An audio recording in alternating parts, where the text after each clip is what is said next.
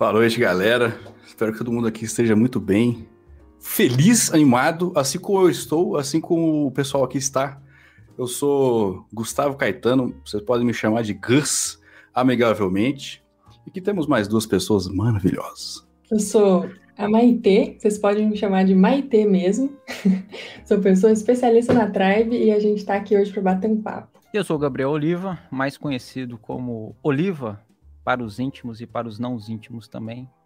Sou especialista aqui na Tribe. Olha que coisa bonita. Esse é o primeiro episódio, galera. Esse, é, na verdade, é um piloto. Vocês estão gostando? Comentem, compartilhem com os amigos, com os inimigos também. Poder a gente dissipar esse, esse conhecimento aqui na internet. Essa ideia da gente ter um podcast aqui da Tribe, a gente com, compartilhar um pouquinho do nosso conhecimento com vocês sobre tecnologia. Então, aqui são três pessoas especialistas da Tribe. Comentar um pouquinho. Olha que título. Presta atenção nesse título. As dores e as delícias de ser dev. Nossa. É sempre legal que. Tenho certeza que tem muita gente que está assistindo a gente aqui agora, neste momento, que tem essa, essa vontade de entrar no meio da tecnologia, ouvir falar e tal. Mas aquele negócio, como é que é a, a pega do negócio, sabe? Como é que é realmente que funciona aqui? Tem coisa que é boa, que daí no caso são as delícias, e tem as dores também, que faz parte do dores do crescimento, eu diria. Então assim, eu acho que para a gente começar esse momento aqui, no nosso primeiro Tribecast, fazer aqui uma pequenina apresentação de cada um. Quem é você? O que você está fazendo aqui? Começar pela Maitê. Conta um pouquinho para a gente como é que foi a sua, sua trajetória. Primeiro, quem é você e o que você faz aqui?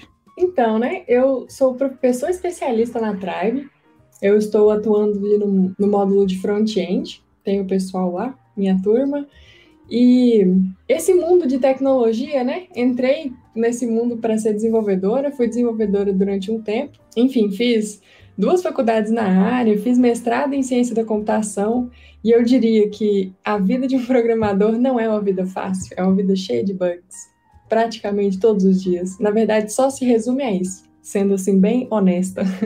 O objetivo nosso aqui né, é compartilhar conhecimento com outras pessoas, né? Dar oportunidade para as pessoas aprenderem mais sobre esse mundo, essa área, pessoas que têm interesse em, em, fazer parte dessa vida, né? Ter essa vida de bugs diários. Então a gente treina as pessoas para entrar nessa vida de bugs diários. Show de bola. Muito legal. Depois a gente vai conversar um pouquinho mais, porque tenho certeza que essa trajetória aí até você chegar onde você tá foi, foi um tanto quanto longa. E tem bastante coisa aí pra gente trocar uma ideia. E aí, seu senhor Gabriel Oliva? A vida de bugs é uma máxima, né? Ou te, já teve um dia que você, você saiu do trabalho feliz, saltitante, falando assim: nossa, eu consegui fazer tudo sem nenhum erro. Não tem, né? Normal, normal. Eu comecei no, no mundo da programação assim, com o interesse genuíno de ter um pouco de vantagem em jogos online. Se é que você me entende. Porém, foi algo que cresceu, né? Eu vi que eu não precisava ter vantagens em jogos online. Eu vi que eu conseguia mudar o mundo com programação. Mudei o mundo? Ainda não, tá? Mas eu tô aqui. Olha que coisa maravilhosa. Enfim, fiz técnica informática, fui pra faculdade, empreendi, deu errado. É, fui trabalhar com educação, ali eu me encontrei. Pô, é muito da hora trabalhar com educação. Você sabe o, o, brilho, Gus? O brilho no olho das pessoas? Isso é maravilhoso. O, o encantamento, né? Que negócio de falar assim. Sabe quando você tá, você tá assim dentro de uma aula, explicando, ou mesmo fora de uma aula, assim, você tá explicando para alguém alguma coisa, ela. Hum, entendi. Esse é o, é o momento, fala a verdade. E aqui, aqui a gente tem esse momento várias vezes, né? E assim, só para dar um, um, contexto meu também, também esse ano eu faço 11 anos de experiência, olha só, na área de tecnologia. Já mexi com bastante coisa. Sabe aquele o interesse? Fala assim, é isso. É isso que eu vou querer da minha vida. Foi, eu era um pequenino juvenil e meu pai comprou um computador. Aí falou assim, viu? Comprei um computador. O que, que é isso? Aí chegou lá, aí tinha na minha casa visualiza esse cenário, assim, que eu acho que muita gente aqui vai, vai, se, vai receber empatia nesse momento. Que é o seguinte: tinha um santuário na minha casa, que era o móvel. Aí tinha o móvel, ele tinha, ele tinha o espaço para você colocar o teclado. o mouse e aí a cadeira que girava. A cadeira que girava era maravilhosa. Queria sentar nela todos os dias. O teclado tinha capa? Não, lógico. Não, não só, o teclado. teclado.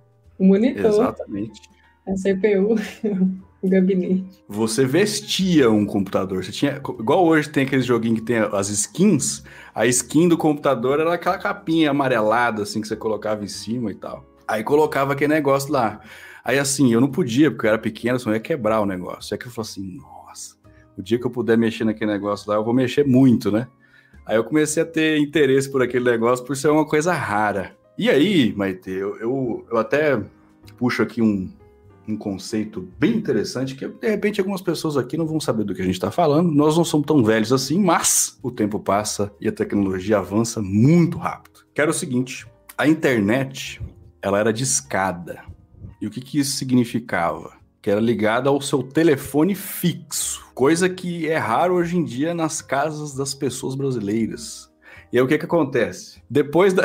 Aí, aí existia um dilema. Eu queria saber a sua opinião aqui também sobre isso. O dilema era o seguinte, era muito caro. Eu não sei se vocês sabem, né, quem tá ouvindo a gente, ou você comprava uma casa ou um telefone. Aí a pessoa tinha um telefone. Aí ela tinha que escolher, falar, ó, é muito caro usar a internet durante o dia. Aí depois da meia-noite, era da meia-noite às seis horas da manhã, você podia usar pagando um pulso só. Mas o dilema era o seguinte: da meia-noite às seis eu precisava estar dormindo. Minha mãe não deixava eu ficar. Aí eu não usava internet. E aí como é que ficava? Não ficava, né? Acontecia isso com você também, Maite? Era só comigo que eu tenho assim, esse trauma?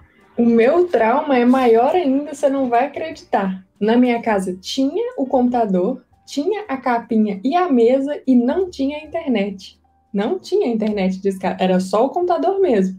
Então, assim, o que eu tinha era o Paint, eu tinha ali o joguinho da bombinha e o aquele da cartinha que eu esqueci, Free Cell, e era assim, usar da minha própria criatividade, fazendo desenhos no Paint e usando o Word, porque era assim, eram as únicas opções, basicamente. Então, quando eu, enfim, fiquei maior um pouco, eu queria jogar uns jogos, tal, eu tinha que ir numa lan house. Pensa nisso, eu tinha computador na minha casa, mas assim, eu não tinha internet. Ou seja, tinha um colega meu que falava que computador sem internet é tipo um corpo sem alma. Você tinha ele ali, mas não tinha nada, assim, você não...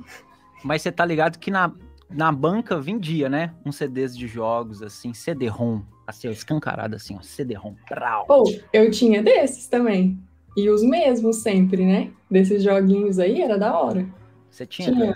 Aí eu vou contar um negócio para vocês que é o seguinte. Ah. Esses jogos que vinham eram, eram jogos demonstrativos, né? Você comprava uma, uma revista, Sim. aí vinha um CDzão lá, tipo 30 jogos. Só que vinha escrito nesse CD Tipo, 30 jogos demo. Qual que era o problema? Um problema seríssimo, que era o seguinte: a minha mãe, a hora que ela via esse CD, ela achava que eram jogos do demônio e não jogos demonstrativos. Isso fazia com que o quê? Que eu não pudesse comprar. Porque era jogo do demônio. Aí não podia, entendeu? Essa também é uma outra frustração que eu tinha. Não, peraí, peraí, peraí. Então, você, ó, pra você ver, você tinha o computador, não podia mexer. Não. Você tinha internet, não podia entrar. O jogo você não podia jogar, porque era jogo demo. E aí, como faz? Aí tinha o campo minado, por exemplo. Nossa senhora. Você sabia como jogar campo minado? Porque assim, claro eu jogava não. no. Só vai. Só vai na esperança. campo minado ele tinha a regra dele, só que ninguém sabia qual era a regra. Aí o que, que a gente jogava? Tinha lá o coisinha, um monte de quadradinho e ia clicando, velho. Aleatório. Modo. o modo vai que vai. Nem hoje eu sei jogar. Modo minado. suicida no campo minado. Eu aprendi a jogar depois de grande, tá, gente? Aquele númerozinho ali indica quantas casas tem uma bomba perto, gente. Não é possível. Mas naquela ah, época. Aí tem três bombas em volta.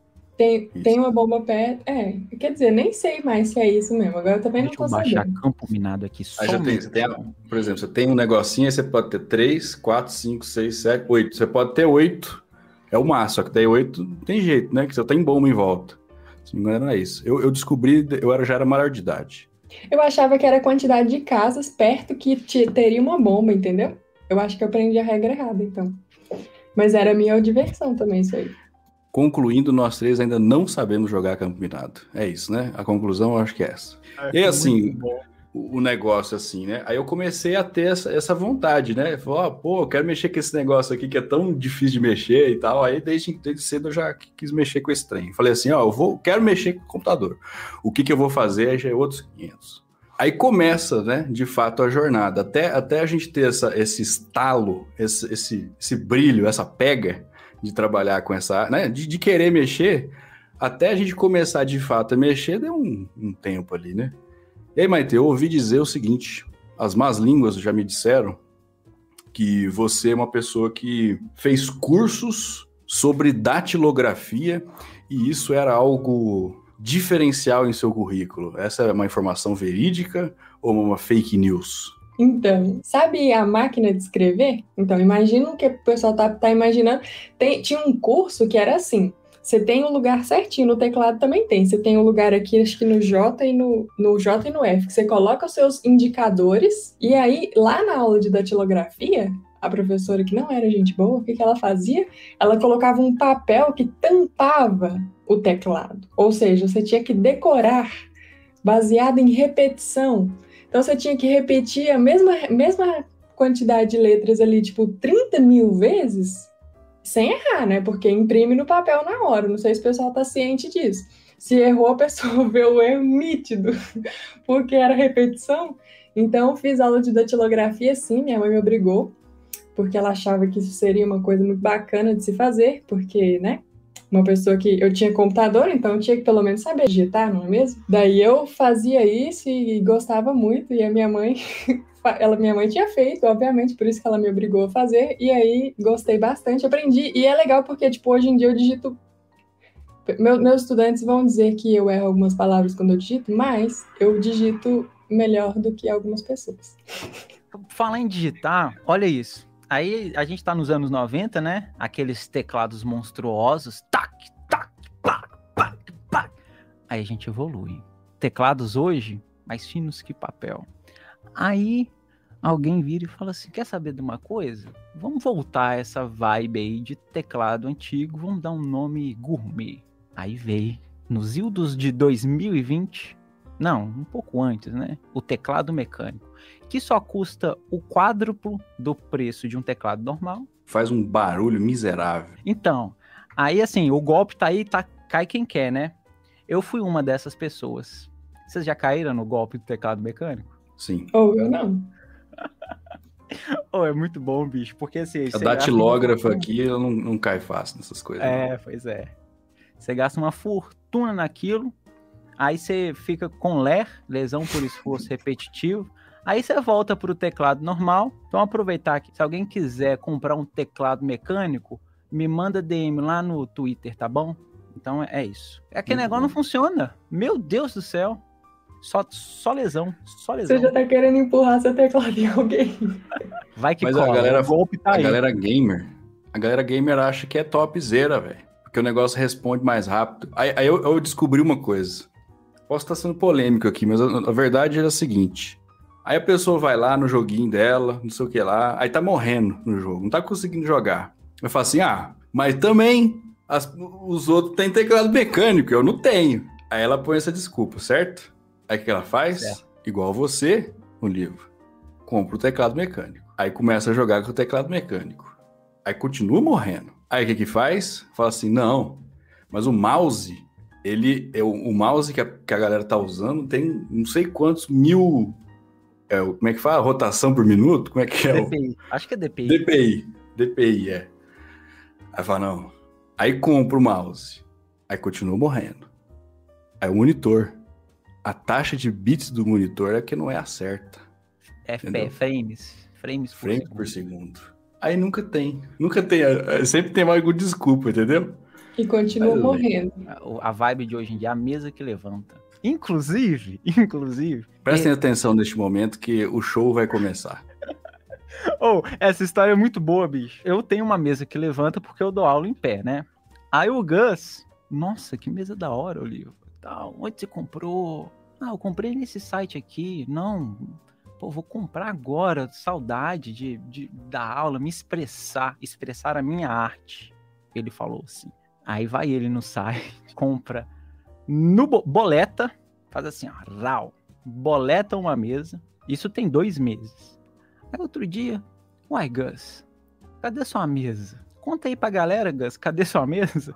Muito obrigado oh. por expor essa, essa minha questão. E aí essa, o que acontece é o seguinte, viu, Olívio? Comprei a mesa. aí de, eram 30 dias úteis para poder chegar. Falei, nossa, nessa mesa deve estar tá vindo da onde, né?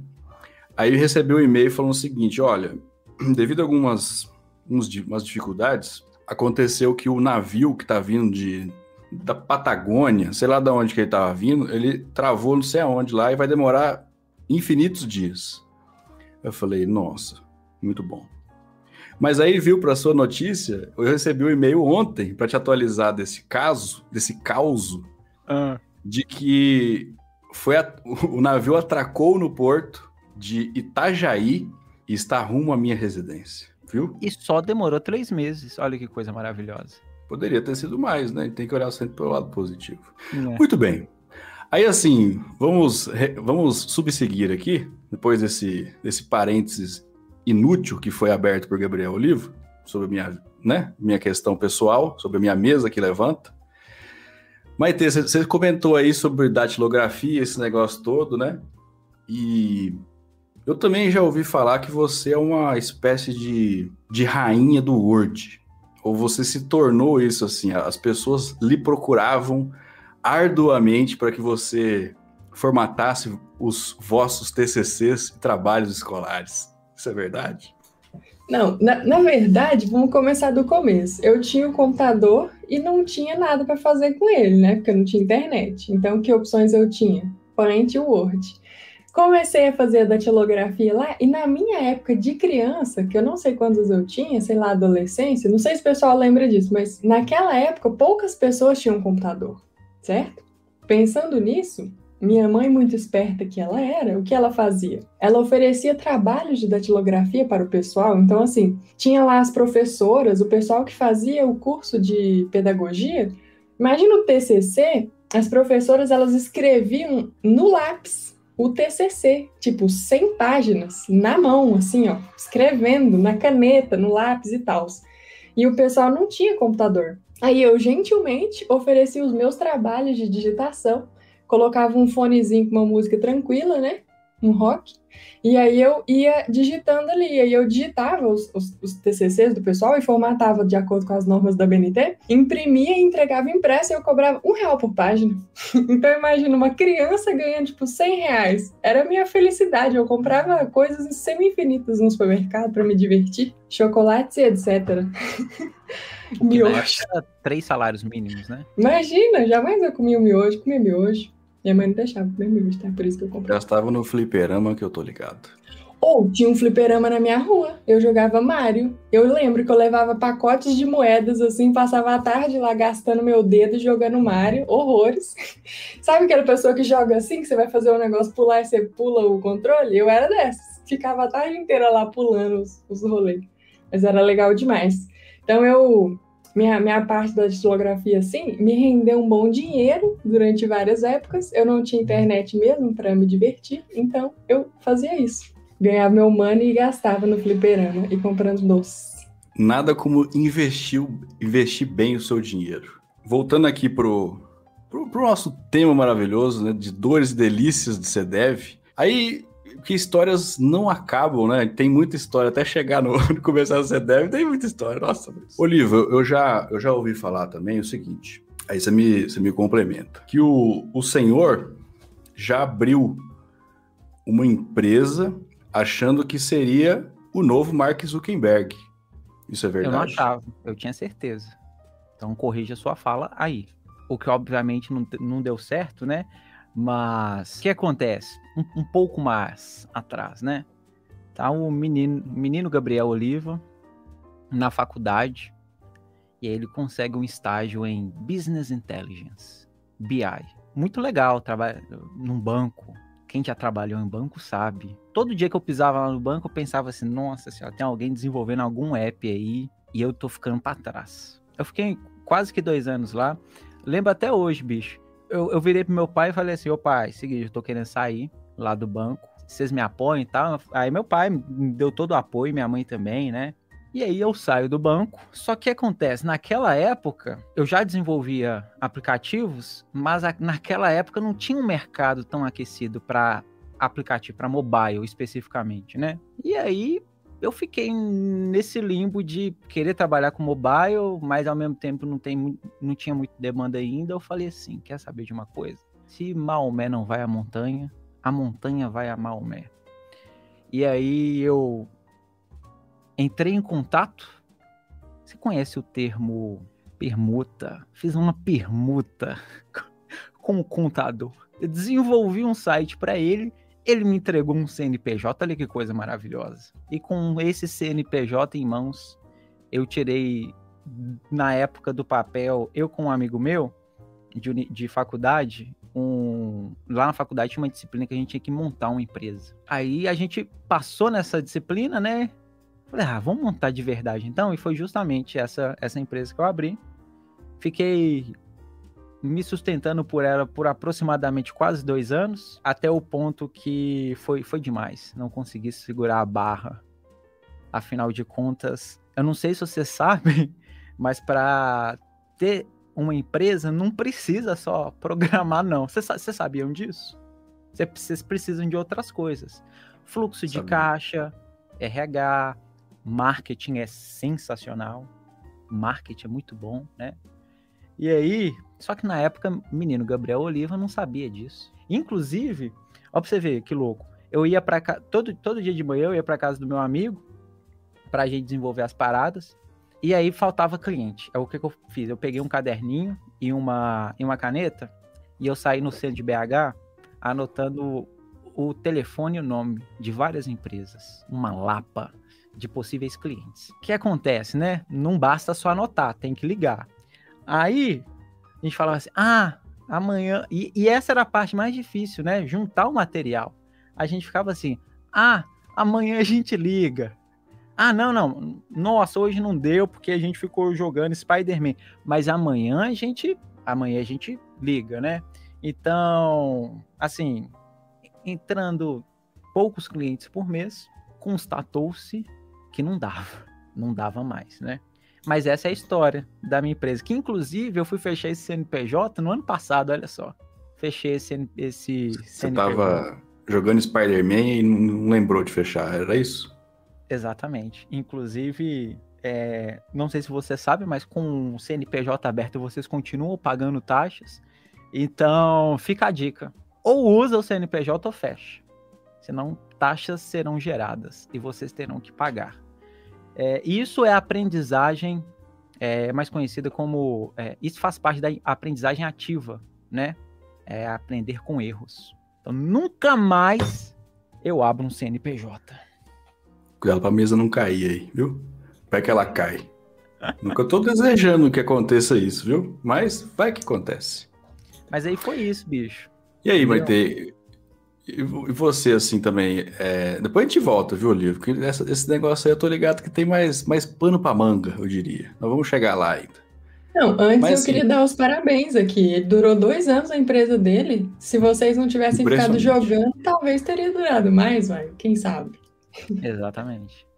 Quando ele falou dois, eu achava que era dois meses que ele ia falar. É, mas acontece, né? O sucesso acontece onde a gente menos espera, né, Maite? Carlos Drummond de Andrade fala isso, inclusive. Sim, sim. Então, eu eu não, não tive essa, esse tino para os negócios, assim, para abrir uma empresa quando eu era criança. Não, eu ganhei um dinheiro lá fazendo datilografia, né? Então, já tive, fui um pouco empreendedor. Mas, assim, eu entrei mesmo no, no mundo da programação, acredito que na faculdade, que eu tive contato maior, né? Até porque antes eu não tinha nem internet, não dava nem para pesquisar. Era muito triste minha vida, enfim. Mas aí, grande, na faculdade... uma grande cidade, né? Ou, oh, minha cidade é uma, é uma grande cidade do interior de Minas Gerais, com aproximadamente 50 mil habitantes. Qual o nome? João Pinheiro. Conhece, ah, Olivia? Tá ligado, tá ligado. Sério? Nossa, uhum. que sucesso. Ninguém conhece, geralmente. Enfim, mas aí eu estava lá na minha grande cidade, sem internet, e fui para a faculdade, né? Aí adivinha, quando eu fui para a faculdade, colocaram internet na minha casa. Eu acho que eles estavam esperando eu sair de casa para poder desenrolar a internet, mas aí rolou depois. Mas colocaram de escada, né? Não sei, eu não usava. não, não tô ligada. Mas tinha depois. Depois disso, na, na, lá na, na, faculdade, daí eu fiz faculdade de sistemas de informação. E aí, enfim, a gente. Na faculdade a gente vê várias linguagens, né? Vi Java, vi C, é, banco de dados, várias linguagens diferentes de HTML, essas coisas. E aí foi o primeiro contato. Só que assim, inicialmente eu já eu não comecei a trabalhar de cara como programadora. Assim que eu terminei a faculdade, eu fiz outra faculdade. Risos. Eu fiz redes de computadores. Olha só que coisa engraçada. Por quê? Não sei, não sei. Mas é, fiz duas faculdades. E aí, antes de terminar redes de computadores, o que eu fiz? Entrei no mestrado de ciência da computação. Eu fiz o mestrado em ciência da computação. Foi bem divertido, dois anos de mestrado em ciência da computação. E digo para vocês que nunca foi necessário usar um computador, tá? Para aqueles que têm dúvidas, a gente só usa papel mesmo e lê artigo científico. É isso. Nada como ter aulas práticas, né, Maite? Uou! Ah, eu vou dar um spoiler aqui da aula. O professor que escreveu o livro, ele abre o PDF do próprio livro que ele escreveu e ele lê o PDF para vocês do livro do tema que ele mesmo criou. É assim. E é ainda fala assim, nossa, esse livro é muito bom. Nossa, gente, vocês têm que ler. Enfim, aí fiz lá meu mestrado em ciência da computação, mas fiz uma pesquisa divertida. Eu fui mais para a área de análise de dados, daí eu peguei dados acadêmicos de estudantes e a gente tenta descobrir é, a priori se aquele estudante, por exemplo, vai ser ou não aprovado na faculdade, sabe? Daí o objetivo é, hum, essa pessoa aqui... Você sabe o, sabe o que significa a priori, Olivia? Sim, mas não entendi por que, que você me perguntou. Eu vou... eu vou explicar, então. É tipo assim, no começo do semestre, Imagina assim, eu pego dados de várias turmas, várias turmas, dados históricos, né? Das turmas dos três, quatro, cinco últimos anos, e aí uma turma começa hoje. Eu pego os dados dessa turma e comparo com os dados anteriores, e aí eu vejo quem é ali naquela turma que tem predisposição, assim, a não ser aprovado. Então, por exemplo, é a matéria algoritmos 1 ou 2, enfim quem que vai vacilar? Quem que, que talvez não vai ser aprovado? Daí, o objetivo da pesquisa era auxiliar esses estudantes, entendeu? Desde o começo. Então, se eu já sei que 15% da turma vai ter dificuldade, eu vou focar nesse pessoal para dar um auxílio, dar um help ali para que eles não enfim, fiquem com pendência. Mas esse tipo de pesquisa, análise de dados, a gente consegue fazer com absolutamente qualquer tipo de dados do universo. E, e, e, por isso que o Google e várias outras empresas do Facebook faz isso com você todos os dias. Então, se você pesquisa câmera no Google, começa a aparecer várias câmeras no seu Gmail, em todos os outros sites que você abre, aparecem câmeras, câmeras, câmeras, assim. E aí você já comprou câmera, você nem quer mais câmera, câmera, câmera continua vendo câmera o tempo inteiro. Então, essa ideia da análise de dados hoje em dia ela é muito usada para vender produtos loucamente. Quanto mais produtos eles conseguirem vender para você, melhor. É aquilo, né? Diz que o, os dados são o novo petróleo da humanidade, né? Você tem uma quantidade absurda de dados sendo gerados diariamente. Só, gente, pega aí a quantidade de coisas que você posta no WhatsApp, Instagram e por aí vai, por pessoa. Isso gerar de alguma forma uma coisa útil, né? Uma informação e tal. Então as empresas usam muito. É, é, o, é o que a galera chama de mineração de dados, né? Eu percebi um, um negócio. Eu falei, Maite falou, mas eu sei, Gus, como é que foi é, a sua descoberta, a sua caminhada árdua para chegar até aqui? Comecei também na faculdade a ter uma, um pouco mais de. Mentira! Teve um, teve um dia, lembra lá do computador do meu pai lá? Teve uma vez que ele chegou assim, eu já tinha, sei lá, uns 15 anos assim chegou assim e falou assim, viu? Eu, eu, ouvi falar que o negócio, o negócio do, do o negócio aí por aí chama Delphi. Falei, ah, legal. O nome é, é legal. Aí ele falou assim: vou arrumar um livro para você. Aí ele me arrumou uma lapa de um livro. Eu acho que não cabe aqui no meu dedo, ó, dessa grossura assim. Aí eu falei: hum. Delphi, Delphi 101. Isso. Você tinha que instalar ele em 18 CDs. Você tinha que ir colocando no computador. Você tira um, parte dois, e aí vai. Não, não, era em disquete. Era em disquete. O que é disquete? Aí deixa pra outra. Procura aí no Google o que é disquete, caso você não saiba. Aí, beleza. Falou assim, nossa, mas aí, aí me desestimulou na hora, sabe? Você fala assim, ah, precisa não. Né? desse tamanho. Anos. Quando você tinha? Ah, eu acho que eu tinha uns 15, 14, 15 anos. Ah, mas, mas tá bom. Aí eu vi depois lá, eu abri o Ele tava em inglês o livro ainda. Eu falei, ah, agora Nossa, vai. cara, seu pai é muito. Ele tinha sonho que eu fosse outra coisa. Aí eu falei, não, vou- não quero não. Eu preciso, eu prefiro ficar nos, nos joguinhos mesmo, sabe? Acho que é mais legal, muito mais legal de mexer no computador jogando joguinho.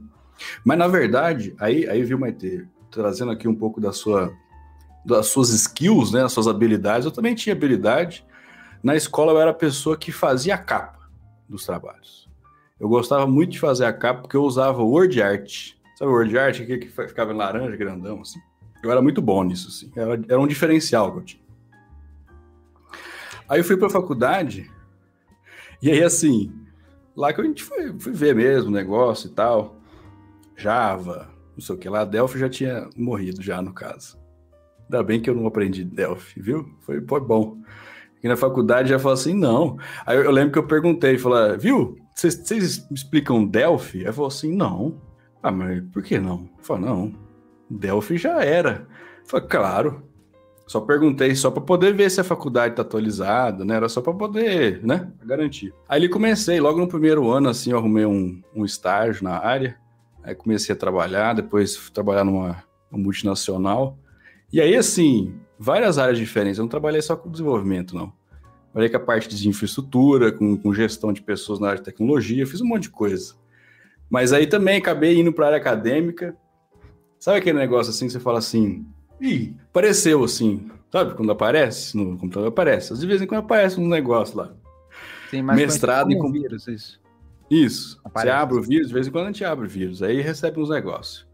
Aí recebi lá, mestrado em ciência da computação. Falei, ah, será, velho? Aí fui e fiz. Aí fui para a área acadêmica também. É, depois continuei trabalhando na área de desenvolvimento e dando aula na faculdade. E a vida seguiu. E estamos aqui, ó, na Tribe, trabalhando com educação. Olha que maravilhoso. Isso é legal, né? Bonito, não é bonito? Eu acho, eu acho. Educação, né? É aquilo que você falou antes, né? Quando você vê as pessoas falando assim, ó. É isso. É muito da hora, não é? Você já lá, deu você- aula presencial, não já? Você vê a, gal- a galera, tipo, presencial dando aquele murro. Eu, eu dava uns murros na mesa assim na faculdade. É a suspiradinha. Ah, entendi. Como é que é? Fala, faz aí de novo. Ah, entendi. Murro na mesa é demais, hein, Oliva? Mas essa suspiradinha aí eu já vi algumas vezes. É lindo, né? Quando alguém não entende alguma coisa fala, e depois entende e fala: Ah, era isso? Nossa, como que eu não tinha pegado isso antes? É legal essa parte. E eu, também, eu, eu vejo assim, Maite, que muita gente tem esse negócio assim, ah, eu tenho um sonho muito grande de trabalhar para fora, né, de, de- de, sei lá, home office. Agora, agora a gente está passando por um momento que acelerou muito isso, né, de trabalhar em casa. Inclusive, a gente trabalha em casa também e tal. Mas se você trabalha em casa, se é home office o seu trabalho, você pode trabalhar para qualquer empresa do mundo, né? Mas aí tem o, o inglesinho lá que eu não dei conta lá do livrinho de Delphi, né? Livrinho em modo de falar, vocês entenderam. Mas assim, eu já ouvi falar que você já trabalhou para fora aí, para empresas Estados Unidos e tal. Conta um pouquinho pra gente como é que foi essa experiência. Todo mundo tem muita gente tem muita curiosidade, como que funciona trabalhar com uma pessoa de cada país, como que é, como é que funciona o negócio, que deve ser muito doido. Então, eu era uma dessas pessoas que tinha muita vontade. Muita mesmo. Tipo assim, se eu achasse uma vaga, nem tava importando tanto quanto eles iam me pagar. Eu tava querendo ir, entendeu? E aí eu, eu achei uma vaga e para uma empresa foi muito legal. Isso aí que você falou do inglês, é engraçado que algumas pessoas não ligam tanto assim pro inglês, mas eu acho que vale muito a pena a gente. Nem, nem diria fazer uma educação formal ali, fazer um curso de inglês, mas assim, só de assistir série, que a gente já faz isso o fim de semana inteiro, ouvir música, ler a da música, sabe essas coisas assim? A gente já vai pegando o feeling ali de como, como fala e tal. E aí, eu já até falei para os meus alunos que eu praticava o inglês é, sozinha. Então, sabe a pessoa que fala sozinha? Eu lavando louças, todo dia lavando as louças, e aí eu contava para mim mesma como que foi meu dia em inglês. Então eu falava assim, ah, acordei hoje, tal horas, em inglês, né? Tomei café, fiz isso, fiz aquilo, fiz aquilo outro. Daí eu contava meu dia para mim mesma. Isso me fez destravar minha mente, assim. Destravar no sentido de, na hora que você realmente precisar falar, foi, foi tranquilo, entendeu? Porque geralmente a gente não fala com ninguém e aí a gente fala, fa, só fala inglês, tipo, na aula de inglês e na entrevista de emprego, que é a hora que você precisa falar mesmo. Só que a entrevista de emprego é a pior hora pra você falar de cara, entendeu? Porque tudo de ruim vai acontecer, vai acontecer. Você não vai saber falar a frase e aí você vai ficar travado. Por isso, eu conversava sozinha comigo mesma. E aí chegou a hora da entrevista, o que eu fiz?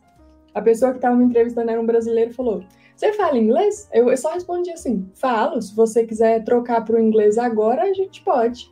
E aí a gente ficou os restos dos 20 minutos falando inglês na ligação e foi suave, porque eu treinava sozinho, entendeu? Eu diria que é uma atitude, hein? Ele ficou com medo de conversar com a Maite em inglês? Não, ele me deu a vaga, ué. Deu a vaga na hora. Falou, não, mereceu. Você mereceu aqui, ó. Toma. E aí, enfim, fui trabalhar como front-end developer numa empresa americana. Foi uma das melhores experiências que eu já tive, porque imagina assim, o time mais diverso que você possa imaginar. Pessoas do Egito, homens e mulheres, pessoas da Índia, pessoas das Filipinas, pessoas de tudo quanto é canto alguns americanos, lógico que a equipe, né, a empresária dos Estados Unidos, alguns brasileiros, mas assim, era a minha diversão era daily meeting da manhã que eu tinha que escutar o pessoal falando inglês e eu tinha que responder também. Eu ficava esperando a minha vez de falar o que eu estava fazendo, as minhas tasks. Divertidíssimo. tipo, era programação, mas era tipo mais divertido era eu falando inglês todo dia e eu vendo as outras pessoas, tipo, os outros brasileiros falando também. E eu dava super dicas, eu era tipo a professora. Então, isso é da hora, mas eu vejo muita galera. E é, e é super normal isso, né? É, principalmente quem, não, quem vai começar agora, né? Ter algum tipo de dificuldade, pensar assim: ah, isso aí não é para mim. Você teve alguma síndrome de impostora? Ou, tipo assim, você pensou em desistir por causa disso? Agora vamos para o tema ali do, do nosso dia, que é as dores e as delícias de ser dev, né? Fui contratada. Uau, maravilhoso. Pensei, nossa, sou top demais, ganhei a vaga. Primeira semana de trabalho, pensei, Senhor Jesus, o que estou fazendo aqui nessa empresa? Esse software tem 3 milhões de páginas de linha de código, de arquivos, eu não faço a menor ideia do que cada coisa faz. Pensei, onde eu enfio minha cabeça? Pensei, que horas vão descobrir que eu não tô ligada? Mas assim, o que, que aconteceu? A primeira semana. Obviamente, você se adapta ali no projeto. Você não, você não chega numa empresa conhecendo o projeto. Cada projeto de uma empresa é diferente, então você precisa aprender, descobrir o que, que o projeto da empresa faz como que ele está organizado, entendeu? Ou seja, na primeira semana meu chefe pediu para eu corrigir uns erros de lint, mesmo assim eu estava com medo, porque não fazia a menor ideia do que eu estava fazendo. Depois, gente, no final eu já estava construindo funções lá específicas de cada página, enfim, eu recebi tarefas grandes no final, sabe? Mas na primeira semana a vontade foi correr e falar: desculpa, eu não devia estar aqui. Isso é muito louco. Eu já tive a oportunidade de ir em eventos lá fora e a gente tem muito dessas. É, é síndrome de vira-lata que chama? É, não é? Tipo assim, ah, o, a galera lá nos Estados Unidos, nossa, a galera manda muito bem. Ah, lá na Europa e tal. E aí, é muito da hora quando você bate um papo de igual para igual com a pessoa que estudou em Harvard, por exemplo, né? Ou não precisa nem ser nesse nível, com qualquer pessoa com, com algum sistema de educação que não seja o daqui. E aí você vê que, tipo assim, nossa, que da hora tô conversando de igual para igual, era só medo, né? Era só falta de confiança. Resumiu, era só medo. É, é. exatamente. Eu acho que o medo trava muita gente de, de tomar assim alguma atitude mais que a pessoa acredita que seja mais arriscada, mas depois que a gente passa por isso, você vê que era só medo. Que na verdade a gente é capaz, sim. É muito legal isso. E foi uma experiência incrível. E eu acho assim que todo mundo passa um pouquinho por isso, de, de por exemplo, falar assim, ah, eu não, ainda não estou preparado ou ainda não estou preparada para nem entrar no processo seletivo de uma empresa. E aí fica postergando, assim, sabe? Ah, deixa eu estudar um pouquinho mais, deixa eu me preparar um pouco mais e tal. E acha que nunca tá preparado, assim. Você tinha esse sentimento, assim, vai ter? Do que você tá comentando, assim, tipo, pô, eu tava preparado assim. E aí entrou ou, ou não. E aí, com, conforme o tempo foi passando, você foi conhecendo as pessoas, você foi conhecendo o código, e aí sim você foi dando a sua contribuição ali. Eu acho que é importante isso. Eu tinha todos esses sentimentos que você falou juntos. O sentimento de não, não estou preparada, vou estudar mais uns cinco cinco meses antes de fazer uma entrevista de emprego. Só que aí não, tá lá, tem um monte de entrevista lá, as pessoas se candidatam, você tem um teste, você pega e faz. E, e, tudo bem não passar, entendeu? Porque talvez aquele primeiro ali você não. Beleza, beleza, vida que segue, você vai pro próximo. E cada um é experiência que você vai adquirindo, né? Você vai, você vai ganhando casca, assim, no, no processo. E aí é legal, vida que segue. E é, eu fiz alguns processos também, fui reprovada em alguns, fiz algumas entrevistas, e sim, quando eu entrei, quando eu passei, fiquei, uh, passei, que top, sou, sou top demais. E aí, quando começou, fiquei, não, o que, que eu estou fazendo aqui? Mas depois, com o tempo, eu tive que dar, eu, eu dei workshop o pessoal do Egito. Imagina uma hora falando inglês, explicando uma biblioteca, que pediram para eu, aprender uma biblioteca. Eu falei, beleza, vamos lá, deixa eu explicar para vocês como é que funciona. Mas, assim, era muito legal. E, assim, cada empresa que a gente trabalha, cada experiência agrega demais na, na vida da gente. Porque muita coisa você não sabe que você ainda não precisou usar. Você fez uns projetos, mas você ainda não chegou, não precisou usar, e aí na empresa você precisa. E daí você pesquisa e vê como faz e implementa. E beleza, você aprende aquilo. Então, eu acho que o que eu mais gosto da vida de desenvolvedora é a quantidade de coisas diferentes que a gente tem que fazer todo dia. Todo dia você aprende, todo dia tem bug? Tem bug. Não, não, Oliva, fala para mim. E aquele dia que você passa o dia inteiro, você passa quatro, cinco horas com o mesmo bug te, te apanhando ali e você não consegue resolver, daí você desliga o computador, você sai, você vai jantar, você toma um banho, e daí você tá lá no chuveiro esfregando a cabeça e fala: Nó, acabei de receber uma iluminação divina aqui, sei o que, que é que eu tenho que fazer. Aí você volta na hora, pega a toalha e volta na hora e fala assim: Não, deixa eu resolver isso aqui agora, porque eu passei o dia inteiro com esse problema na cabeça, vou resolver isso aqui hoje. E aí você vai e resolve. Já passou por isso, Olivia? Nota, da hora. Muito louco isso, não é? O cérebro meio que continua, mais uma vez que a gente começa a ter trabalhar com lógica, tudo muda. Pelo menos para mim. E a, inclusive a primeira vez que eu vi programação, eu fiquei meio, meio doidão, assim. Eu tinha uns 15 anos de idade, assim, eu, um curso técnico. Primeira vez que eu vi programação, lógica e tal. Aí eu cheguei em casa à noite, eu não consegui dormir. Eu fiquei pensando, ah, então um fluxo de, um fluxo de código pode ter alternativa e tal. E, e, e, meio que a cabeça não parou de funcionar, foi meio que um baque, assim. A qualquer momento, em qualquer lugar, mesmo que não.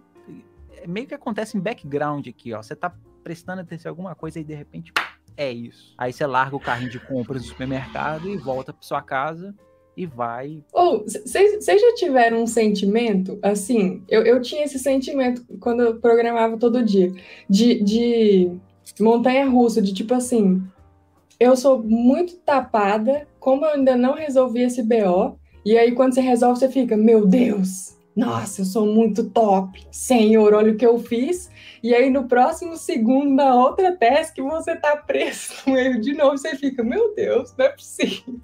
Então eu tinha um constante sentimento de nossa, e depois de ai, não acredito, depois de nossa, e depois de não, de novo.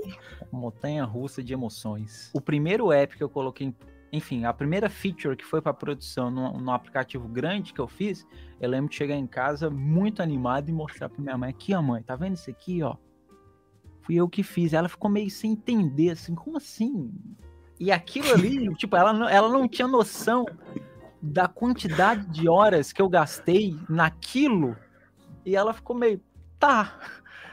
tá bom, senta lá, Olivo. É, tipo isso, não foi o retorno esperado. Então, mãe, você que tá. Não, minha mãe tá. Enfim. Eu já tive esse sentimento também. O legal disso tudo que vocês estão falando também, tem um ponto que eu acho que é muito importante, que é assim, pô, eu tô ficando um tempão no mesmo lugar, patinando, né? Eu não consigo resolver aqui e tal. Aí entra o negócio, você tá trabalhando numa empresa, você tem um time de pessoas ali que trabalha junto com você, você sempre vai ter alguém ali que sabe um pouquinho mais que você, você tá ligado quem que é, e alguém que, que sabe menos que você pode ajudar também. Esse, esse espírito de colaboração de pessoas desenvolvedoras é muito legal. Tem um monte aí de, de blogs e de fóruns e tal. A gente tem até as nossas comunidades e tudo mais para poder a gente se ajudar, porque os problemas eles vão se repetindo, né? A gente só vai a gente só vai mudando ali conceitos. mas isso de você conseguir pedir ajuda para alguém, sabe? Falar assim, putz, tô aqui um tempão no mesmo lugar, por que, que eu não vou lá e dou um, um cutuco? Sabe, dar uma cutucada na pessoa? Falar assim, tô com um problema aqui, você não me ajuda não? Aí, normalmente uma pessoa que é mais sênior, ela já passou por aquele problema e tal, pode te ajudar. É legal isso, assim, né? De você ajudar, a galera te ajuda, você ajuda outra pessoa e vai, vai fazendo a máquina girar, né? Se tiver algum, algum ponto assim da virada, que eu acho que sempre tem, né?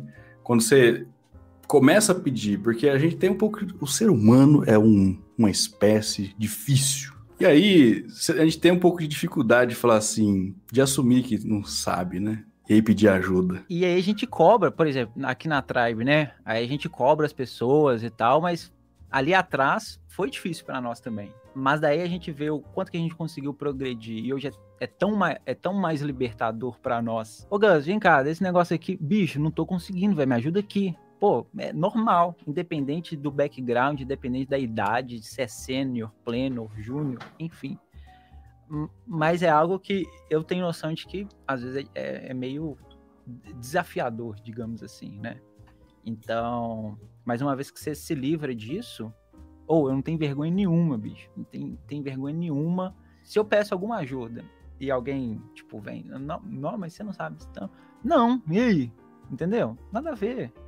É isso aí. Eu vejo muita galera aqui na Tribe é, fazendo isso e eu fico muito feliz e no mercado é muito cobrado isso também, né? Muito cobrado. Porque, tipo assim, você vai resolver uma task que você não sabe, pô, bem-vindo ao nosso mundo. Você não vai saber tudo, né? A não sei que seja. Não tem como saber tudo. Então você tem. Se vira, né?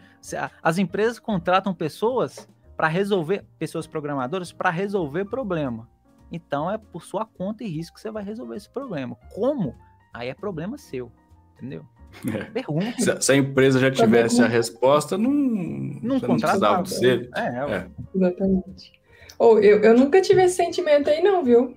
Eu peço ajuda e nem ligo. Porque se eu sei e alguém me pede ajuda, eu fico mais que feliz em compartilhar e ajudar a pessoa ali. E se eu não sei também, eu espero que a minha equipe me ajude. Ué. Alguém tem que saber. Então, isso, tanto aqui na Tribe, né? Enfim, aqui na Tribe as coisas que eu não sei como funciona direito ou que eu tenho dúvida, eu pergunto para todo mundo. E a mesma coisa no mercado de trabalho. Às vezes eu também tinha um problema assim de desenvolvimento que eu não sabia e aí eu buscava documentação, que é a nossa grande amiga para aprender as coisas. Mas às vezes, mesmo lendo documentação, você trava ali na implementação de alguma coisa e mesmo assim eu levantava a mão na reunião e falava: "Então, pessoal, tô com um problema aqui, será que alguém pode me ajudar?" E aí, dois, três, sempre vinha alguém, uma pessoa assim, enfim, dá a impressão que tem que as pessoas ficam felizes em ajudar mesmo. E Nunca tive essa trava aí, não. E assim, também é o seguinte, aqui, aqui na Tribe, né, como a gente ensina esse mundo, não só a programação, mas o mundo real, né? Como que as pessoas vão entrar no mercado e, e ter esse, é, essas coisas acontecendo de fato. Por isso que a gente cobra tanto, inclusive. Que é o seguinte: dentro de metodologias ágeis, a gente tem esse conceito de cada um recebe, cada pessoa está recebendo as suas atividades para fazer e tem um determinado prazo para cumprir lá a atividade. Por exemplo, você tem que fazer um. desenvolver lá uma tela. Se você está vendo, percebendo ali que você não vai conseguir entregar naquele prazo, o que, que a metodologia explica, né? E ensina a gente, ó, hands-on, né? Levanta a mãozinha e fala assim, viu? Eu, eu vou precisar de ajuda aqui porque eu não vou conseguir entregar. Então, assim, você levanta a mão e fala, olha, preciso de alguma ajuda. É muito preferível você, como pessoa, informar para o seu time que você não vai entregar do que esperar o prazo acontecer, não entregar e impactar todo o cronograma, né? Então, aí de novo, volta esse, esse esquema de metodologia ágil, de levantar a mão, alguém vai te ajudar. Você falar que você não tem, não vai conseguir por qualquer motivo que seja, não importa. Ou eu consegui entregar antes do prazo, levantar a mãozinha também e falar assim, ó, se alguém precisar de ajuda aí, tamo aí, é nós, tamo junto. Isso faz parte de senioridade também, né? Uma pessoa mais sênior não é só sênior em, em, tempo de codagem, é, é uma pessoa que já está ligada, que dar status é importante, né? Já está ligada que é, não conseguir entregar algo faz parte, e não tem problema nenhum. Então a, a evolução tem que ser nisso, né? Nisso também. E aí a gente volta, vai um pouco ali na soft skill e tal. Você falou aí, Olivia, não tem problema nenhum, mas sinalizar para todo mundo ficar ciente, porque caso não tenha como aquele prazo ser estourado, o, time faz uma força-tarefa e vem ajudar a resolver aquela task, né? Não tem problema, mas todo mundo tem que estar ciente. Igual o Gustavo falou, não deixar a bomba estourar. Tipo, estourou o prazo, fala, ih, não dei conta aqui. Na hora, Pessoal, né? Desculpa. É, não, você tem que avisar antes que você tá ligado que você não tá dando, que não tá rendendo. Então, o time tem que estar tá ciente ali da situação. Você, como recrutador, optaria por uma pessoa muito boa em uma coisa ou uma pessoa razoável em tudo? Essa pergunta eu já recebi várias vezes, que é aquele negócio assim, é preciso alguém generalista ou alguém especialista numa coisa só? E aí, vamos pensar num, num cenário aqui para poder ajudar a nossa resposta. Alguém que está querendo entrar na área de tecnologia, tem gente que fala assim, não, você precisa ser muito especialista numa coisa só, é ir por esse caminho, ou conhecer um pouquinho de um monte de coisa. O que, que vocês acham que, que seria um caminho mais razoável, assim, para a gente falar? Porque tem coisas boas dos dois lados, né? O nosso tema aqui é aquilo, dores e as delícias de ser dev. Sempre vai ter dor e sempre vai ter delícia. Nós vamos chegar nas delícias ainda. A gente tá, só estamos no, Sabe assim? Aquela que tá dando aquela, né? Pela dor, mas também tem um monte de, um monte de delícia. O que, que eu vejo, tá? Alguém está começando, eu acho que é importante ter um pouco de conhecimento de várias coisas. Em que sentido? Até para se encontrar no que, que faz mais sentido para a pessoa. Fala, ó, eu vou dar dentro de desenvolvimento web, por exemplo. Aí vê qual é a melhor tecnologia que tem. Ah, é isso. Deixa eu dar uma olhadinha aqui. Aí vai ter banco de dados, aí vai ter o negócio do no front-end, back-end, aí eu vou pro design, aí eu vou pro banco de dados, aí eu vou para de segurança, aí não sei o que e tal. Um pouquinho. Você tem uma, um, um pouquinho de um monte de coisa, ter o, tecnologia é uma coisa tão bonita que quanto mais você aprende, melhor você fica, mesmo que você seja uma pessoa especialista em alguma coisa. A gente não, não descarta as coisas, né? Então você sabe um pouquinho de redes, vai te ajudar como desenvolvedor, como desenvolvedora. Você sabe um pouquinho de banco de dados, vai ajudar. Você sabe um pouquinho de, de infraestrutura como maneira geral de cloud, né? De computação em nuvem, vai ajudar. Só vai agregando coisa, né? Mas assim, essa pergunta eu acredito que depende muito do que, que a vaga quer. Entendeu? Tem vagas que precisam de fato de pessoas muito especialistas, desenvolvedor master. Conhece esse termo, Gus? Webmaster. Não, não é webmaster.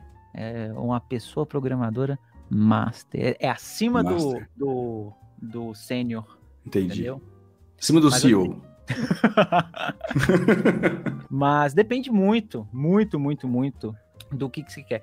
Até porque, dentro da especialização, tem uma porrada de coisa ainda. Louco isso, né? Exemplo, exemplo. Eu trabalhei muito tempo com desenvolvimento mobile, né? Então, vamos lá, sou um desenvolvedor iOS. Aí quantidade de frameworks para se trabalhar com iOS. É. 577. Como é que se especializa numa parada? Não tem como, entendeu? Então é dentro da especialização tem uma especialização, aí vai de vai de necessidade.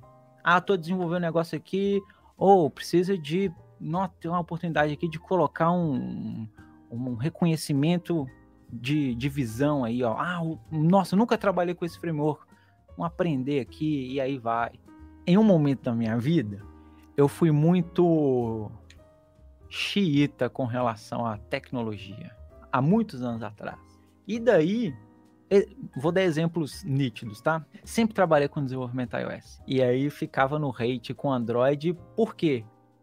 Por causa de hate, sem, sem embasamento nenhum, baseado em nada. Aí a vida, hum, a vida, Gus, é uma caixinha de surpresas. Vou lá, tenho que trabalhar com desenvolvimento Android. Aí eu começo a trabalhar, caramba, tudo aqui é melhor que no iOS. A IDE é melhor, a linguagem é a mesma coisa. É, só a parte da a IDE, realmente, nossa senhora, a IDE é muito boa. Mas, pô, tem uma porrada de coisa da hora aqui e eu com esse hate sem lógica nenhuma. Aí a cabeça abre, né? Aí vai mexer com JavaScript. Só pela a comunidade, né? Os burburinhos, o que, que os burburinhos dizem de JavaScript? é um canivete suíço. Muito cuidado ao utilizar JavaScript. Pô, mas isso aí, pô, cuidado com usar um copo também, né? Porque você pode usar para beber água ou tacar na cabeça de alguém. Então, assim, à medida que a gente vai se permitindo a trabalhar com outras coisas e deixar o. separar o fanatismo do que a empresa já fez de bom, aí a gente consegue se permitir melhor, né? E eu sinto que as comunidades. Vocês participam de comunidades de desenvolvimento? De meetups e tal? Eventos? Sim. Então, eu sinto cada vez mais. A, pois é, a comunidade está cada vez mais abraçando essa, é, essa causa. Oliva, hum.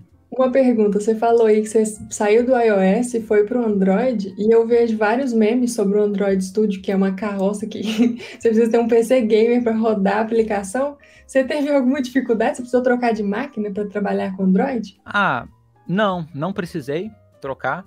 Mas assim, é, toda piada vem com uma evolução histórica, com, com embasamento histórico, né? Hoje em dia, assim, tá, tá ok, sabe? Mas em compa a comparação com o Xcode, por exemplo, que é a ideia que a gente usa para desenvolver iOS, pô, é mesma coisa, sabe? Mesma coisa. Hoje em dia os computadores são, são ok. Não é que a gente precisa de um de um i9 com 64 de RAM para desenvolver coisas. Pô, 8 de RAM com um SSD ali já, já, já é super honesto, não precisa mais que isso, a não ser que você trabalhe, vai trabalhar com desenvolvimento de jogo, gráfico, alguma coisa assim. Mas não, não senti muita diferença, não. Eu entendi agora, quem faz a piada são os Apple fanboys, então. É. E assim, às vezes fazia sentido num contexto histórico bem, bem lá atrás, sabe? Mas quando eu, quando eu peguei, inclusive tinha várias, sabe aquelas coisas simples que você não dá valor? Aí quando eu vi no Android Studio, eu pensei assim, poxa, não tem isso. Aí eu me senti meio assim, pô, Apple, por que, que você fez isso comigo? A gente falou de várias coisas aqui de dor e tudo mais. O que, que vocês acham, assim, que é o, é o que faz vocês acordarem de manhã e falar assim, ó, eu trabalho é com isso. Quais são as delícias que vocês veem assim dentro de desenvolvimento, dentro da área de tecnologia, que dá, sabe aquela vontade de continuar, de, pô, vamos lá, porque pô, vai ser tão legal e tal. As delícias. A gente já falou aqui de algumas dores que a gente teve, algumas delícias também, mas agora especificamente de delícias, coisas legais, bacanas, assim, sabe? Fala assim, é isso o fato de da gente ser apaixonado por tecnologia, né? Eu gosto muito assim de tecnologia, então poder trabalhar com isso, poder saber mais sobre isso, porque a gente aprende todo dia. Eu não sei vocês, mas eu continuo aprendendo até hoje coisas novas. E além disso, unir isso com a educação, né? Porque daí você sabe, eu não sei, mas é, é, tão divertido programar, você saber fazer um negócio e falar assim, meu Deus, isso aqui é da hora demais, olha esse trem funcionando, foi eu que fiz, que top. E aí a gente tem a oportunidade de ensinar isso para outras pessoas, entendeu? Tipo assim, eu amo essa carreira e eu quero que você goste também, e é muito legal, e é uma carreira que está em alta, é, enfim, você pode ter um bom salário, você pode trabalhar e gostar muito disso. Eu acho que a união dessas coisas, de trabalhar com tecnologia, gostar muito e poder influenciar outras pessoas a aprender isso e gostar disso também, é isso que motiva. Sabe o que é da hora também? O que eu tava pensando? E, e a gente comenta muito isso aqui, aqui dentro, né? Que é o seguinte: a tecnologia ela pode ser um fim, ela pode ser um meio também. E quando a tecnologia é um meio, e a gente começa a envolver é, é, pessoas, e principalmente no contexto que a gente está hoje, quando a pessoa utiliza esse meio para realizar sonhos, é muito da hora. Exemplos, né? Tá difícil a vida, né? Enfim, contextos de pandemia, contextos de, de cenário econômico, enfim, no geral, não tá 100% bom, não.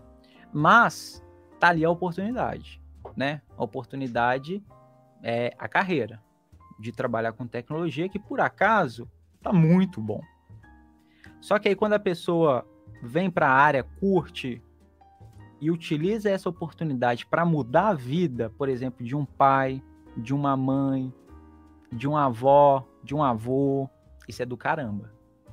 E ver isso todos os dias acontecendo é o que me faz acordar todos os dias. E assim, dentro disso, assim, também de, de, de delícias, né? Que são as maravilhas, de uma forma mais maravilhosa de ser dito, eu vejo assim também, sabe?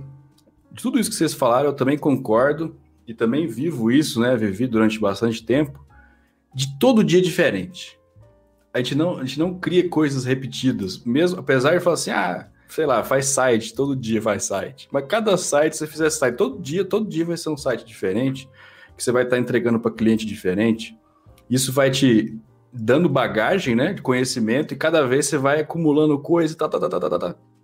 Isso é muito legal, isso que me dá, me dá vontade de, de, de, trabalhar com isso o tempo inteiro. Aí toda hora sai um framework novo, uma biblioteca nova, assim, ah, ah, saiu uma coisa nova, vamos lá dar uma olhada. Bom, aí subseguindo aqui, que, que uma outra coisa que também é legal, porque nós três aqui a gente trabalha na área de educação, né? Tecnologia, a gente tem um background que a gente traz, né? De um monte de coisa que a gente já fez, tudo. E agora ensina outras pessoas a também entrar nessa área. E o legal é que assim, quando quando eu fui fazer fazer mestrado, sei lá, fui para a academia, começar a dar aula e tal, não. Por que que você tá fazendo isso, velho? Ih, eu ouvi várias vezes isso daí. É mesmo? Nossa, você Mas tá, por, tá numa carreira tá bacana. É. Você vai, você vai largar para dar aula, bicho? Qual que, é, qual que é a pega? Não faz isso não e tal. Então, assim, eu vejo como, como a, as pessoas não têm muita noção, assim, sabe? Do, do quão lindo é isso aqui. De você ter um conhecimento, de arrumar um jeito, né? De, de transmitir esse conhecimento para alguém e ter esse... Hum, entendi. Sabe essa energia que a gente recebe quando a gente vê que a pessoa entendeu? E não só isso desse entender, que são pequenos momentos assim durante todos os dias, mas no futuro ver que, pô, ela, ela se dedicou, ela teve ali a, a, o seu esforço, eu consegui ajudar de alguma forma e melhorar a vida dela, né? Ela foi empregada depois no futuro e tal. Pô, é um negócio, acho que Fala, fala a verdade, onde que a gente arruma um negócio desse, assim, que a gente consegue transformar diretamente a vida das pessoas? Eu acho difícil. E é por isso que eu estou de qualquer aqui. área, né? Independente de qualquer área. E assim, é... tipo assim, ah, a pessoa, é, é isso que você foi fazer? Meu Deus do céu. Isso, isso mostra muito o contexto de educação que a gente tem hoje, né? Pô, tinha que ser, caramba, que da hora que você tá indo trabalhar com educação. Porque, tipo assim, é, é o que vai fazer, é o que vai é, dar o fomento, é a fundação, né? E se aquilo ali não. Se as pessoas não tiverem fundações bem sólidas, isso é uma frase de Castro Alves. Se as pessoas não têm fundações sólidas, os ventos a derrubarão. Então o que acontece? A nossa base hoje não é muito sólida. Então a gente, a gente precisa de pessoas dois tipos primeiro, com vontade, com gana, com paixão para educar e com qualidade. Quando uma pessoa tem essas duas pega, então é pô, herói, para mim, herói. Entendeu? Independente de qualquer área, tá? Independente de qualquer área. Humanas, exatas, biólogas. Porque aí no final dos, das contas o problema tá aí, né? De tudo. O problema tá aí. Oh, eu, eu, eu valorizo porque, por exemplo, a gente sabe, a gente poderia estar no mercado ganhando nosso salário e subindo de senioridade, enfim, continuando fazendo o que a gente estava fazendo. Só que o quão mais legal é poder impactar 100, 200 pessoas de cada vez, entendeu? É continuar fazendo o que eu estava fazendo, mas só que agora eu estou levando mais 100 pessoas para fazer a mesma coisa, entendeu? Tipo, isso é maravilhoso, isso é lindo demais. É isso tudo que vocês falaram aí, a gente muda a vida, a história de várias pessoas e famílias, porque, enfim, dá um, todo um contexto, né, um preparo para as pessoas. Então, acho isso é genial. E, e, nessa, nessa caminhada, assim, de, de vocês, da minha aqui também, vocês já, vocês já pensaram em desistir em algum momento? Falar assim, nossa, acho que não é para mim não isso daí e eu vou mudar. Vou para outra área e tal. Eu, pessoalmente, eu não, não tive esse momento. A tecnologia é tão legal que me faz, pelo menos assim, diariamente, querer saber um pouquinho mais. Agora, na, na área de educação, saber um pouquinho mais para poder ajudar mais as pessoas. Então, assim, sendo uma coisa diferente todos os dias e tendo isso muito bem estabelecido, pô, isso é muito legal. Então, assim, zero arrependimento de tudo. Às vezes a gente fala assim, pô, pra que, que eu tô aprendendo isso? Às vezes fica, né? Mas lá na frente você vai ver, pô, faz sentido, você vai juntando as peças do quebra-cabeça. Vocês já tiveram esse momento de falar assim, quero mais não? Não, não tive. Mas assim, dificuldades são muitas, né? Uma, assim, soluciona. É, você vai passar por dificuldade. Enfim, tem uma pedra no caminho. E aí, quando você começa a tirar uma, duas, três pedras do caminho, você, você pensa assim: eu sou. Eu sou muito bom. E não há pedra nesse caminho que eu não irei tirar. E isso é meio que viciante. Pô, eu já passei por isso tudo, é agora que eu vou desistir? Mas não é mesmo. Então fica meio que uma competição com você mesmo, para mim, né? Eu, eu sempre fico me eu sempre fico competindo com mim mesmo. Tipo, ah, pô, isso aqui tá muito difícil. Uma semana aqui fazendo a parada, mas se eu demole, se eu, se eu, se eu desistir, alguém vai estar. Tá, outra parte de mim vai estar tá falando assim, é, mas não sabe, né, Moisés? Mano, não sabe. E não tem dessa comigo, não, entendeu? Então é meio, é meio que hackear o cérebro. Na área em si, nunca pensei em desistir, não. Lógico, tirando aquela primeira semana de trabalho lá que eu pensei, o que estou fazendo aqui, esse trabalho não é para mim, porque era uma, entendeu? Era uma falta ali do, de ter a visão do todo. Porque depois que você tem o convívio, enfim, lógico, você vai. Mas a área em si, ela é muito encantadora, eu acho. Ela não é chata, porque você não repete coisa, todo dia você aprende coisa nova, todo dia tem um. Vocês falaram que vem um framework novo, mas vem, vem bibliotecas que resolvem problemas que você já teve antes e fica, meu Deus, que da hora, criaram isso, fantástico, ainda bem, aí eu tinha esse problema antes e agora tem um negócio aqui que resolve. Beleza, vem um S6 do JavaScript e fala, meu Deus, spread operator é lindo, olha aqui que maravilha, você faz ali o negócio. É tudo muito legal, assim, divertido de, de usar e de, de aprender, então desistir jamais. O que, que o S6 é, Oliva? é maravilhoso. Para poder a gente fechar aqui o, o nosso papo, vou fazer uma perguntinha rápida para vocês. Porque dentro de desenvolvimento existe uma máxima que é chamar uma, uma variável, ao invés de ser x, y, z, de Chablau.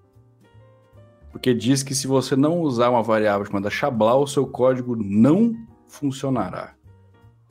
Em suas palavras, Agora o que é Chablau? que é Chablau, Maite? Eu dou o nome das variáveis de, de, das minhas variáveis de banana, entendeu? Melancia, comida. Eu penso só em comida, mas Oliva, fala aí o que é Chablau. Chablau é um estilo de vida. Uma vez que você adota o Chablau como estilo de vida, as coisas começam a ser mais honestas, as coisas começam a ser mais é, menos pesadas, as coisas começam a ser mais leves, as coisas começam a ser a, a vida mais soltas mais soltas. E como diria Gil do Vigor, a vida é regozijada. Isso é Chablau. Pessoal, essa, essa, esse foi aqui o nosso piloto, né? Eu diria, nossa primeira, nosso primeiro Tribecast. Espero que vocês tenham gostado desse papo, eu diria que um pouco descontraído, mas que muito voltado para uma marca só de uma maçã mordida. Porém, Queria agradecer aqui a participação de todo mundo, tanto do Oliva quanto da Maite, quanto minha também, porque eu também participei. Se inscreva aqui no canal da Trai para você receber esses conteúdos e outras coisas maravilhosas que a gente produz aqui para vocês. Deixe o seu like, ajuda esse, esse podcast ir até o infinito, ou semi-infinito, que é o infinito um pouquinho menor, e que a gente possa ter passado alguns conhecimentos legais aqui com vocês. Beleza? E é isso.